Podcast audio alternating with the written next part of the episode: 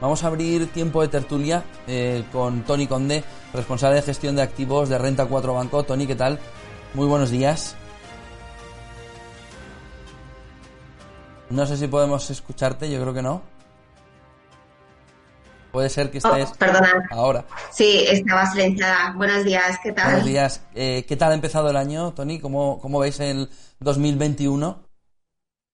Bueno, el año ha empezado interesante, la verdad, porque tuvimos una primera semana donde todavía estábamos expectantes a ver qué ocurría con las elecciones americanas y bueno, hemos visto cómo los mercados se han comportado muy bien, o sea, han continuado la tendencia que, con la que ya hemos finalizado el 2020 eh, y bueno, esta última semana quizá eh, pues eh, hay como un cierto parón a la espera de cómo reaccionan los mercados eh, especialmente pues esto con los datos que hemos visto, conocido hoy de China, un crecimiento de un 2,3% en 2020, que bueno, pues no está mal para lo que podría haber sido. Para no estar centrados en lo que va a suceder hoy en el día, siempre estamos mirando en el medio largo plazo, sobre todo con la gestión de patrimonios. Eh, en este inicio de año, ¿qué deben estar mirando los inversores para que eh, te puedan tener las carteras, para que puedan tener un posicionamiento de negocio y de esas inversiones que sea en positivo o que reduzca o que eh, pueda mitigar algo de riesgos? Eh, bueno, yo creo que eh, mitigar riesgos en un entorno de tipo cero o negativo es, es, muy difícil, o sea, porque uno una vez que pone a trabajar el dinero o empieza a invertir ya tiene un riesgo casi de pérdida inmediato si estuviese en liquidez. Entonces, lo que hay que tener una perspectiva es de medio a largo plazo, o sea, nunca debemos estar invirtiendo con miedo a reaccionar a cualquier tipo de noticia o, de recaída en los mercados. Entonces, sobre todo sangre fría, o sea, mucho, mucho arrojo y también ponerse en manos de, profesionales que le podamos asesorar cuando las cosas no se ven de forma tan clara, porque eh, ruido eh, o caídas eh, puntuales siempre hemos tenido y vamos a continuar teniendo en los próximos meses. O sea, el año 2020 ha sido un claro ejemplo de que los mercados pueden llegar a caer eh, sin ninguna vacilación hasta un 30-40% y tras eso, eh, sin ningún cambio aparente, eh, pueden volver a rebotar y recuperar el terreno perdido. O sea que 2020 yo creo que es un claro ejemplo de que lo importante es no actuar en el peor momento y ser consecuente con las inversiones que tenemos, pedir ayuda a profesionales que siempre vamos a tener un punto de vista pues más objetivo y más frío sobre la situación eh, y desde luego, ante nosotros tenemos un escenario, eh, bueno, la verdad es que es interesante y posiblemente sea muy positivo porque vemos cómo los estados y los bancos centrales no dejan de, apoyar a la economía y, bueno, pues eh, tienen que salir con creación financiera y de planificación fiscal diferente pues para ayudar a los negocios y a los hogares. O sea que tenemos ante nosotros pues un cambio de, de escenario donde tanto eh, los gobiernos como los bancos centrales están dispuestos a hacer lo que sea posible pues, para ayudar a la población, a sus empresas. ¿Va a ser eh, la SG clave también en este 2021 como lo fue en 2020? Yo creo que ESG ya es clave mm, para el resto de nuestros días. O sea, yo creo que ahí, eh, yo creo que siempre ha sido importante. Lo que pasa es que muchas veces no le hemos dado la importancia que se correspondía porque, bueno, pues muchas veces se ha hecho un mal uso de la comunicación de ESG por parte de las compañías. Eh, pero cuando decían hacer algo que en realidad luego pues no se hacía tanto, era más como un uso de, la ESG a, nivel de marketing. Eh, pero yo creo que ya en 2020 ha puesto de manifiesto que es importante que las compañías hagan las cosas de forma diferente y que las comuniquen. O sea que es importante no solamente hacerlo, sino comunicarlo adecuadamente. Eh, y yo creo que ESG y todo lo que es responsabilidad social corporativa eh, ha venido para quedarse. Eh, también, por otro lado, eh, la elección de Biden pues va a hacer que esto, mm, esta temática o la importancia que se le da a nivel corporativo pues sea mayor para el futuro. O sea, las empresas van a tener que tomarse su responsabilidad social, tanto a nivel medioambiental como social, en serio y, actuar en consecuencia. O sea, darnos a todos además una comunicación muy transparente de de cómo ellos contribuyen eh, pues, a una mejora en cualquier aspecto, tanto en el medioambiental como en el social. entonces, y eso mm, pasa por tener una, una responsabilidad corporativa, de gobierno corporativo empresarial, que, no deja lugar a dudas que, bueno, pues esto ya ha empezado, ha cambiado y yo creo que de cara a futuro eh, va a ser nuestro día a día. O sea, las empresas que lo hacen bien y son socialmente responsables y comunican eh, adecuadamente sus logros y cuáles son sus objetivos, eh, salen reforzadas de esta crisis y, yo creo que tienen, van a tener también el apoyo de sus accionistas. Al los accionistas también quieren ver eso, que las empresas no solamente se preocupan por sus beneficios económicos, sino también por el beneficio de, la sociedad.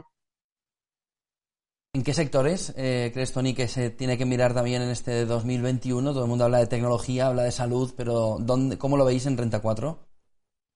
Eh, sí, yo creo que aquí hay una alineación total, ¿vale? Porque al final yo creo que Em, a nivel sectorial, los sectores que más están evolucionando o están sufriendo un, mayor em, crecimiento o, cambios estructurales, eh, quizá la tecnología está haciendo que haya un cambio estructural en cualquier otro tipo de sector, incluido el de salud, es donde vemos que eh, bueno, pues la preocupación desde el COVID-19 pues es más relevante.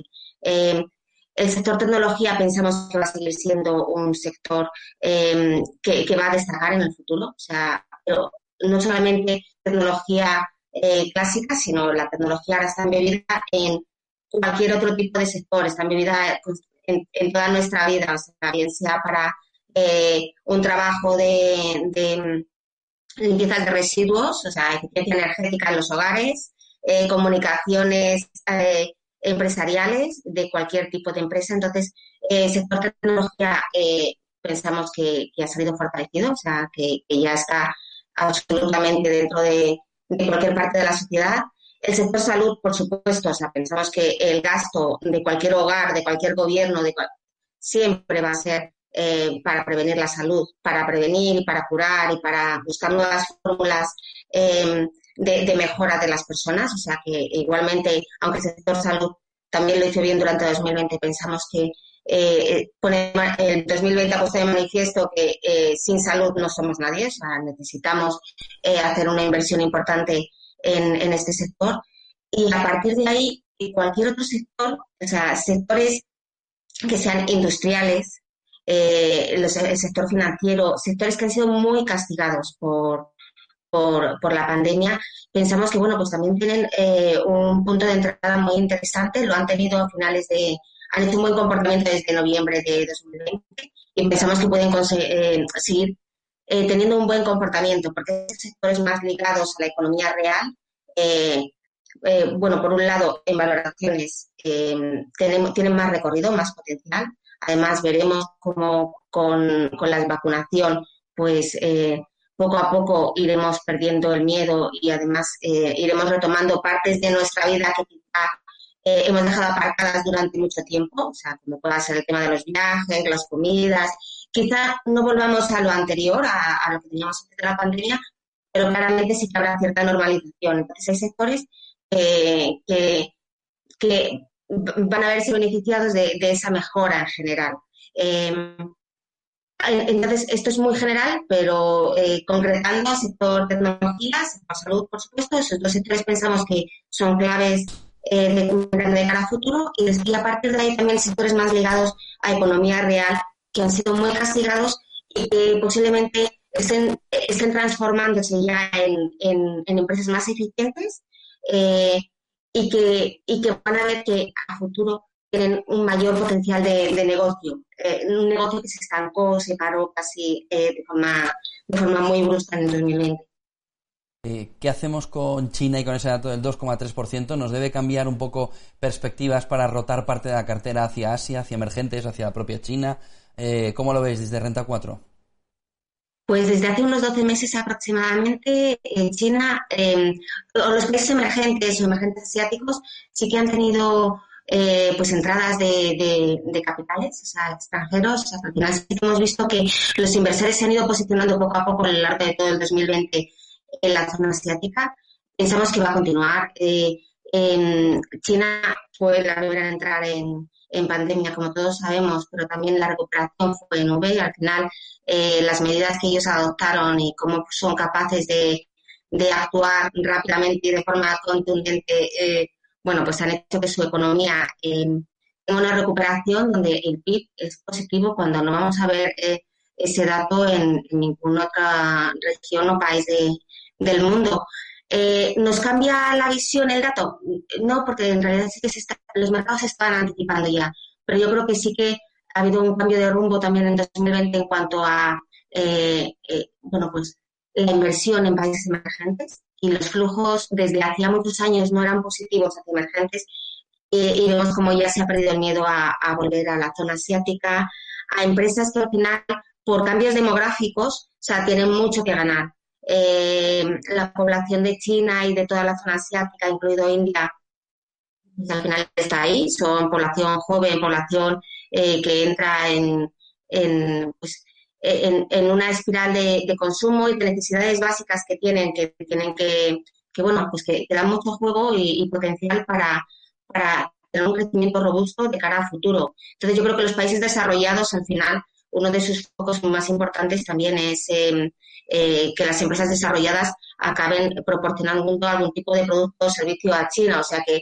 eh, aun cuando no estamos invirtiendo directamente en China o en la zona asiática, las empresas en las que estamos invirtiendo aquí en Europa se están beneficiando de ese crecimiento también. Entonces, yo creo que la exposición, especialmente en Europa, siempre ha sido indirecta hacia Asia, pero yo creo que en 2020 ya hubo un cambio de, de rumbo en inversiones que se están dirigiendo de forma directa a Asia. Creo que eso va a continuar en, en el 2021 y que además China cada vez va a tener más peso dentro de los índices eh, de referencia, tanto en renta fija como en renta variable. Y esto eh, inevitablemente va a conllevar que cualquier inversor que quiera estar ligado a un índice, pues también va a tener por definición más peso en, en, en la zona asiática, especialmente. Entonces yo creo que eh, el dato del 2,3% de crecimiento de PIB no cambia nada, solamente hace más que reportar eh, pues la tesis de inversión de que Asia mm, tiene la población, tiene una demografía positiva, eh, tiene un consumo creciente y, eso em, es lo que mueve los negocios. O sea, al final los negocios necesitan gente que consuma, que crezca, que tenga más posibilidades de gasto a futuro y, y desde luego em, yo creo que no hay ninguna compañía, inclusive en países desarrollados, que, no esté eh, posicionada en, Asia para aprovecharse también de, ese crecimiento. Eh, ¿Debemos aplicar en Asia eh, todavía más criterios ESG para la inversión?